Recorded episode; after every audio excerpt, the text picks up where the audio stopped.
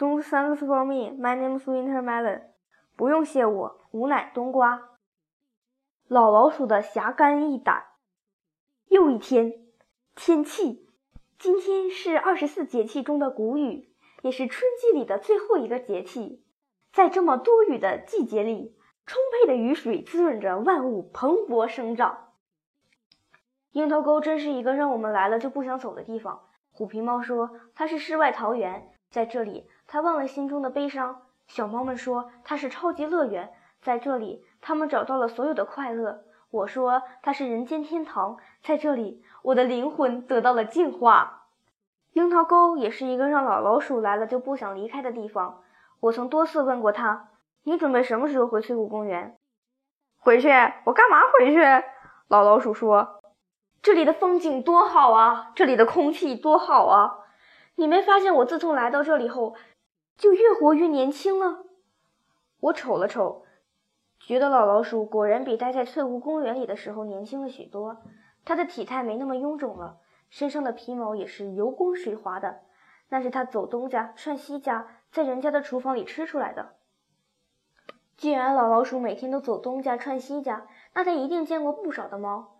我心里一直惦记着阿黑和隔壁白猫的那那几个孩子，便向老老鼠打听起来：“你有没有见过比我家小猫大一点的小猫？”老老鼠说：“见过。”我又问他是否见过马小跳奶奶家的黑猫和隔壁小非洲家的白猫。老老鼠说：“也见过。”你见过的这些小猫有没有看起来像是他们俩孩子的？老老鼠做回忆状。谷雨家那只说白不白、说黑不黑的灰猫像是他们俩的孩子，还有芒种家的黑花猫也像是他们俩的孩子，再有就是立夏家的白花猫也像是他们俩的孩子。我笑起来，你说的这些名字，怎么都是二十四节气里的节气？这有什么好笑的？老老鼠说：“山里人给孩子取名字，都爱取二十四节气里的，还有叫小满、夏至、白露、寒露的呢。”回到马小跳奶奶家后，我把老老鼠提供的线索告诉了阿黄。阿黄十分仗义地说：“这闲事我管定了。”在这件事情上，我和虎皮猫也一直想帮阿黑。阿黑每次看到我们一家幸福的生活在一起时，眼里都露出羡慕的神色。见到他和隔壁白猫的孩子，成了阿黑现在最大的心愿。我问阿黄准备怎么来管这事儿，阿黄一本正经地说：“首先，我们要调查谷雨家的、芒种家的、立夏家的小猫的身世，看看他们是不是阿黑和隔壁白猫的孩子。”我又问阿黄准备怎么调查，阿黄心里一点谱都没有。当然，这是一个很漫长、很复杂的过程。其实这很简单，虎皮猫说：“只要当妈妈的一闻，就能闻出那些小猫是不是自己的孩子。”虎皮猫生过四只小猫，在这方面它很有经验。可问题是，隔壁白猫整天被它的主人关在家里，根本出不来，它怎么去辨认自己的孩子呢？阿黄透露了一个信息。隔壁白猫主人最引以为骄傲的事就是没有一只老鼠能逃过白猫的利爪。我们商量了一番后，都认为如果让白猫去捉老鼠，那么它的主人是有可能放它出来的。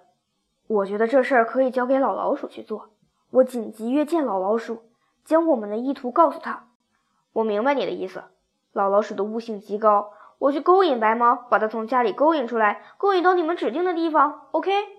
是的，就这么简单。小猫老弟，看在咱俩多年的情分上，帮你这个忙，我义不容辞。可是，老老鼠把话锋一转：“我的生命安全谁来负责？”我没想那么多，有那么严重吗？老老鼠说：“我亲眼看见过那白猫是怎么摧残我们老鼠的，那是往死里整啊！小猫老弟，就算咱俩情比山高，比海深，我也不能不要命啊！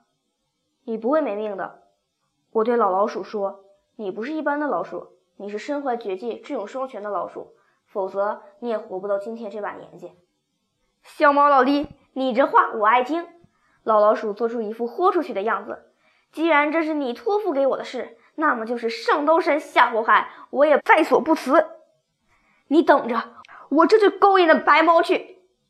我看天色已晚，心心想，即便老老鼠成功的将白猫勾引出来。